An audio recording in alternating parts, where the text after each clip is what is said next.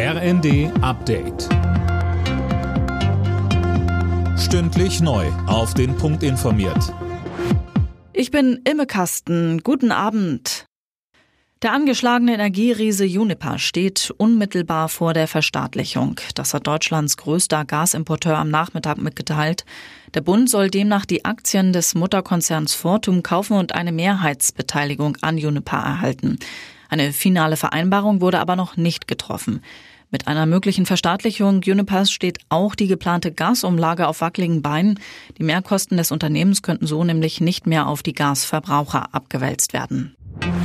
Gleich mehrere besetzte Regionen in der Ukraine wollen sich Russland anschließen. Neben den selbsternannten Volksrepubliken Luhansk und Donetsk sowie das Gebiet Cherson haben jetzt auch prorussische Behörden in Zaporizhia ein Referendum angekündigt.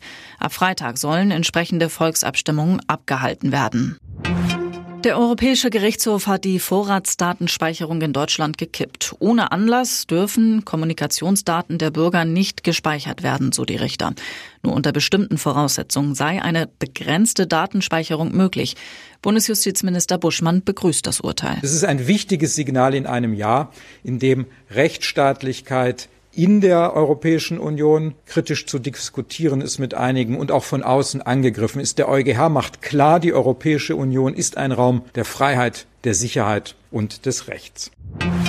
In Deutschland ist die Zahl der Geburten gesunken. Zu Jahresbeginn lag der Wert bei 1,3 bis 1,4 Kindern pro Frau und damit lag er unter dem der letzten Jahre. Als Grund nennen Forscher etwa die Corona-Impfkampagne, die hätte dazu geführt, dass Frauen ihren Kinderwunsch verschoben haben. Alle Nachrichten auf rnd.de